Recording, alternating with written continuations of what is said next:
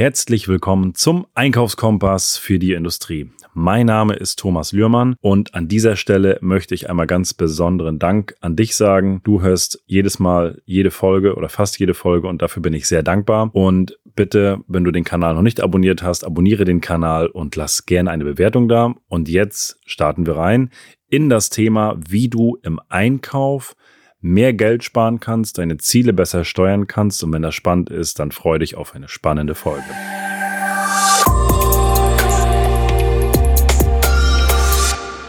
Ja, heute geht's um das Thema, wie kannst du deinen Einkauf besser steuern, wie kannst du noch besser Entscheidungen treffen. Das heißt, wenn du im Einkauf bist, respektive auch Geschäftsführer bist und steuerst da ein Stück weit den Einkauf auch mit, dann ist diese Folge für dich spannend. Es geht um das Thema KPIs, also auf Deutsch Zahlen, Daten, Fakten im Einkauf. Und ich möchte dir heute mal einen Überblick geben über die Dinge, die wir uns angucken, in, die wir uns täglich angucken, wöchentlich angucken, monatlich angucken, jährlich angucken und dass du da mal ein Gefühl kriegst und egal ob du im Konzern arbeitest, ob du im kleinen Unternehmen arbeitest oder im Mittelstand arbeitest, ich finde es immer spannend, auch mal abzugleichen, womit beschäftigen sich andere Unternehmen und was kann ich davon mitnehmen. So, und schauen wir mal, ob ein paar Sachen dabei sind, die für dich spannend sind. Denn was ich klar feststelle, ist man, oder ich denke, oder ich habe immer gedacht, das waren so meine Glaubenssätze, ja, die Konzerne, die sind ja da so weit mit den ganzen KPIs und die, oder auch mit grundsätzlichen Prozessen.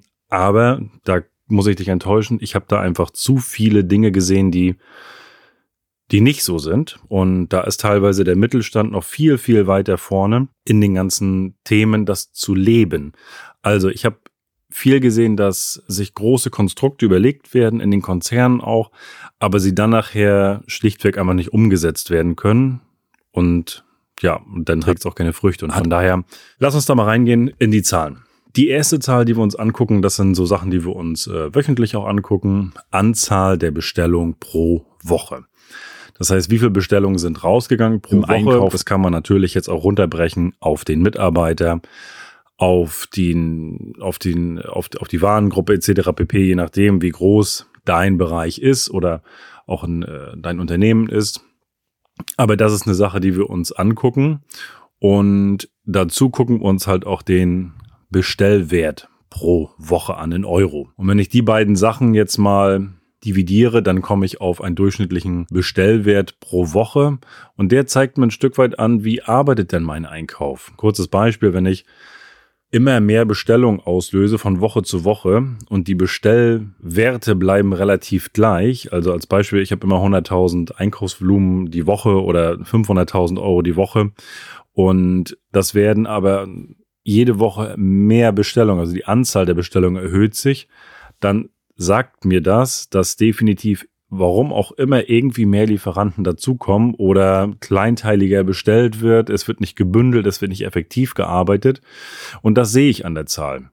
Deswegen ist diese Zahl für mich wichtig, weil jede Bestellung, und das muss man wissen, und wenn du im Einkauf arbeitest, solltest du das erst recht wissen, kostet ja so circa, wenn du mal nachliest im Netz, 100 Euro. So, die 100 Euro, das sind die, alles, was mit dem Thema Auslösen der Bestellung durch, durch dich letztendlich auch passiert oder nachher aber auch die Kosten im Wareneingang, beim Lieferschein buchen, bei der Rechnung, bei der Bezahlung und so weiter. Das zieht ja große Kreise und von daher ist da so ein, so ein Wert, den wir intern verpulvern, mit 100 Euro gut angesetzt und deswegen ist das bei uns im Unternehmen extrem wichtig, dass wir darauf gucken, wie entwickelt sich dieser Wert.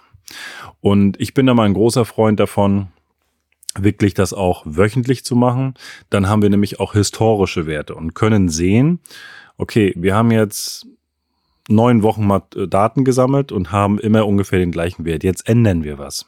Wir ändern was, weil wir aktiv reingehen und eine Entscheidung treffen und können uns angucken, welche Auswirkungen hat das und greift das und sehen dann auch wieder Werte. Und deswegen ist es für mich spannend, da diese Werte auch ja unter Kontrolle zu haben. Und es ist auch für dich im Einkauf wichtig, diese Werte zu sehen, damit du auch weißt, was hat sich wie verändert. Und dann es ist ja auch immer ein Stück weit der eigene Erfolg und die eigenen Erfolgsstories, die man dann am Ende des Tages auch für sich feiern darf und auch mal sagen kann, hey, guck mal, wir haben, wir kommen von da und haben das und das angepasst und jetzt hat sich so und so verändert.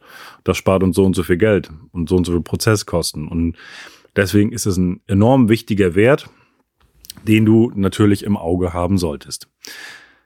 Der nächste Punkt ist der Punkt Ersparnisse.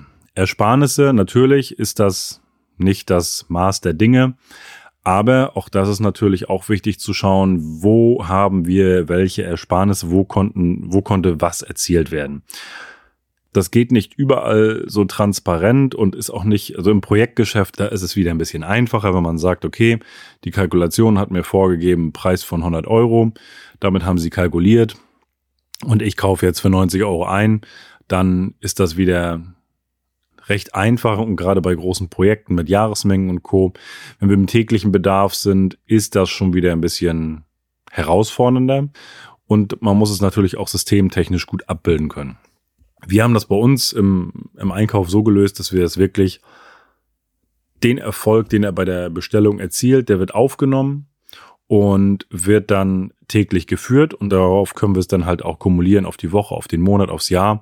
Und das sind dann auch wirklich Erfolge. Ich sage immer zu meiner Einkaufsabteilung, wir wollen ja hier nicht schön rechnen oder irgendwo uns beweihräuchern, sondern das müssen wirkliche Einkaufserfolge sein, wo, wo ich auch wirklich sage, hey, da habe ich wirklich einen Erfolg geholt. Normalerweise wäre der Preis so gewesen, aber wir konnten durch Bündelung etc. pp. konnten wir da noch ein Ersparnis reinholen. Und das gibt uns zumindest mal einen Richtwert, was da an Ersparnissen wirklich eingeholt wird vom Einkauf. Und das Spannende ist immer, wenn du mit Kennzahlen arbeitest und auch täglich damit arbeitest und da auch wirklich drauf achtest, auch als Einkaufsleiter, als, äh, als Stratege, als Geschäftsführer, aber auch im operativen Bereich, du guckst ja ganz anders auf diese Werte. Du bist jeden Tag in diesen Zahlen und achtest darauf. Und ich mag das auch immer gerne, das zu visualisieren. Ihr hängt am, am Flipchart und guckt auf die Zahlen, habt sie unter Kontrolle, weil auch hieraus können sich natürlich dann wieder Zielzahlen abbilden für euer laufendes Jahr. Denn wie gesagt, wenn ich, gehen wir nochmal vom, vom ersten Thema, wenn ich die Anzahl der Bestellungen im Verhältnis zum Bestellwert senken lasse, beziehungsweise der Bestellwert steigt, das sagt mir dann wieder, dass es weniger Bestellungen sind, dann habe ich ja schon viel gekonnt, denn jede Bestellung kostet einfach Geld und das kann ich da steuern. Und dann spare ich Prozesskosten, die ich auch wieder rechnen kann. Und wenn das ein Ziel ist, die Prozesskosten zu senken, dann äh, kann ich das hieran ganz klar festmachen. Ja, der nächste Punkt beziehungsweise die nächste Kennzahl, die wir einsammeln, worauf wir auch gucken, was jetzt mit ein Stück weit ja eine Führungsthematik ist, aber auch, ähm, aber auch in deinem Bereich, wenn du im operativen Bereich bist, ist das Thema Anzahl offener Auftragsbestätigung. Viele Systeme machen das automatisch im Hintergrund und schicken dem Lieferanten automatisch eine Erinnerung, dass die Auftragsbestätigung noch nicht da ist. Aber ich finde es auch enorm wichtig, das einen Blick zu haben, wo noch keine Auftragsbestätigungen gepflegt worden sind, wo noch was fehlt. Das ist bei uns ist das teilweise noch in der Warenwirtschaft gesteuert. Ich weiß, da gibt es auch Systeme und Plattformen, die Konzerne arbeiten manchmal mit solchen Plattformen, wo dann die Bestellung reinlaufen und der Lieferant dann auf dieser Plattform entsprechend auch die Auftragsbestätigung pflegen muss und die Terminbestätigung machen muss. Auch sowas geht trotz alledem, wie du es auch machst, ob du es in der Warenwirtschaft machst oder mit einer Plattform, du musst die Zahl im Blick haben, damit du weißt, wo was klemmt. Weil wenn deine Bestellungen nicht bestätigt werden mit einer Auftragsbestätigung und einem Preis und dem Termin, dann, dann ist die Ware offen und dann läufst du Gefahr, dass die Ware nicht kommt oder zu spät kommt und etc. Und von daher ist das eine wichtige Kennzahl, die wir auch beobachten. Und wir gucken uns auch an, wenn wir schon beim Thema Auftragsbestätigung sind, die durchschnittlichen Tage für eine Auftragsbestätigung. Also wie lange dauert das, bis eine Auftragsbestätigung bei uns ist? Unser Ziel ist immer, dass sie innerhalb von 24 Stunden bei uns ist. Das kann jedes Unternehmen für sich handhaben, wie es möchte. Also das ist, ähm, ich sagte hier nochmal unsere Zahl, wie gesagt, 24 Stunden. Das ist das Ziel, der Zielwert. Und wir kommen von oh, wir kommen von ganz gruseligen Werten, wo wir dann teilweise auch tagelang gebraucht haben und dann hieß es mal, ja, der Lieferant kann nicht anders, das ist aufgrund der Prozesse so und weiß ich nicht und sind dann wirklich hingegangen und haben mit unseren Lieferanten gesprochen, haben ganz klar das Ziel aufgezeigt, denn für uns hat sich die Frage gestellt, woran liegt das, dass der Auftrag so spät in die Produktion gesteuert wird? Also wenn wir einen Auftrag von unserem Kunden bekommen und der geht dann in die Auftragsanlage, in den Einkauf und so weiter. Und dann kommt er aber nicht durch und kommt nicht in die Produktion, weil wir im Einkauf auf die Auftragsbestätigung warten. Wenn wir jetzt zum Beispiel spezielle Materialien haben, wo wir nicht wissen, wann wir die konkret bekommen, weil es keine Wiederbeschaffungszeiten gibt dafür.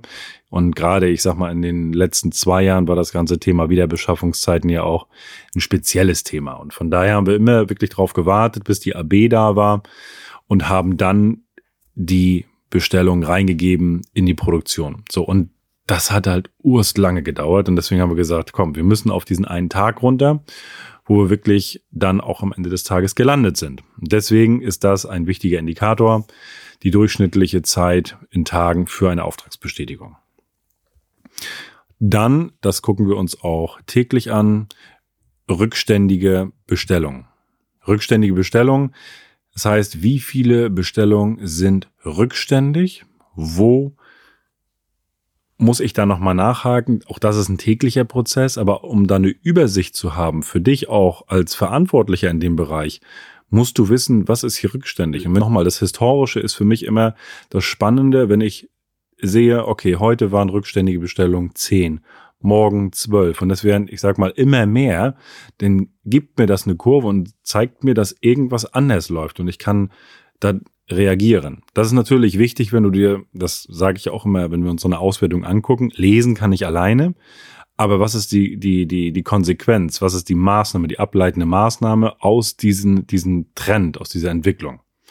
Und von daher, das ist ein Thema rückständige Bestellung musst du im Blick haben und da auch einen Apparat haben, der da nachfasst und der die richtigen Dinge tut auch. Ne? Weil viele haben vielleicht jemanden, der im operativen Einkauf, der nur den rückständigen Bestellungen hinterherläuft. Das ist dann wieder ein Thema vom ja, Lieferantenmanagement, andere Baustelle. Aber ich sehe hier zum Beispiel dann keine Verbesserung und äh, wenn sich damit nicht auseinandergesetzt wird und der einfach nur den Bestellungen hinterherläuft und äh, aber nichts aktiv dafür tut, dass es weniger wird, dann wird sich da auch nichts ändern. Deswegen Transparenz der Zahlen hier auch enorm wichtig. Und wir gucken uns natürlich an das ganze Thema Lieferverzug. Und da gucken wir uns halt ganz genau an, wie performt jeder Lieferant, wird zu früh geliefert wird, on time geliefert wird, zu spät geliefert werden, ja, wie viele Tage. Und auch das ist ein Indikator, den wir uns hier regelmäßig angucken und auch überwachen, damit wir auch hier ganz klar sehen, wo müssen wir ansetzen, wie, was müssen wir mit unseren Lieferanten besprechen und wo müssen sie besser werden. So. Da gibt's noch jede Menge weitere Zahlen, die nachher im Thema Lieferantenmanagement eine Rolle spielen. Das sind aber erstmal die Zahlen, die wir uns ganz stramm in regelmäßigen Abständen angucken und die auch mir zugespielt werden als Geschäftsführer, die ich halt auch permanent sehe und auch tracke, damit ich weiß, okay, wie läuft's dort?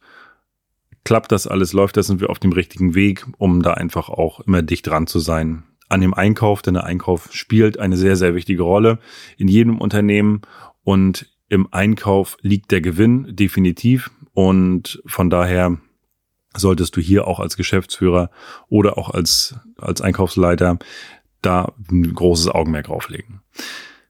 Das ist mal ein kleiner, ich sag mal, Gruß aus der Küche zum Thema KPIs. Vielleicht hast du die ein oder andere Zahl dabei, die du noch gar nicht trackst, wo du sagst, nee, die gucke ich mir noch gar nicht so genau an. Oder du sagst vielleicht, Mensch, ja, wir gucken uns irgendwie Zahlen an, auch bei uns im Bereich, aber wir werten das nicht so historisch aus. Vielleicht ist eine Sache dabei für dich oder auch ganz viele Sachen oder vielleicht ist auch alles für dich neu. Ich wünsche dir viel Erfolg beim, beim Umsetzen dieser Zahlen und hoffe, du hast da ein paar coole Impulse mitgenommen. Kontrolle der Zahlen, Beobachtung der Zahlen, Ableitung der Zahlen, enorm wichtiges Thema. In diesem Sinne viel Erfolg beim Umsetzen und bis zur nächsten Folge.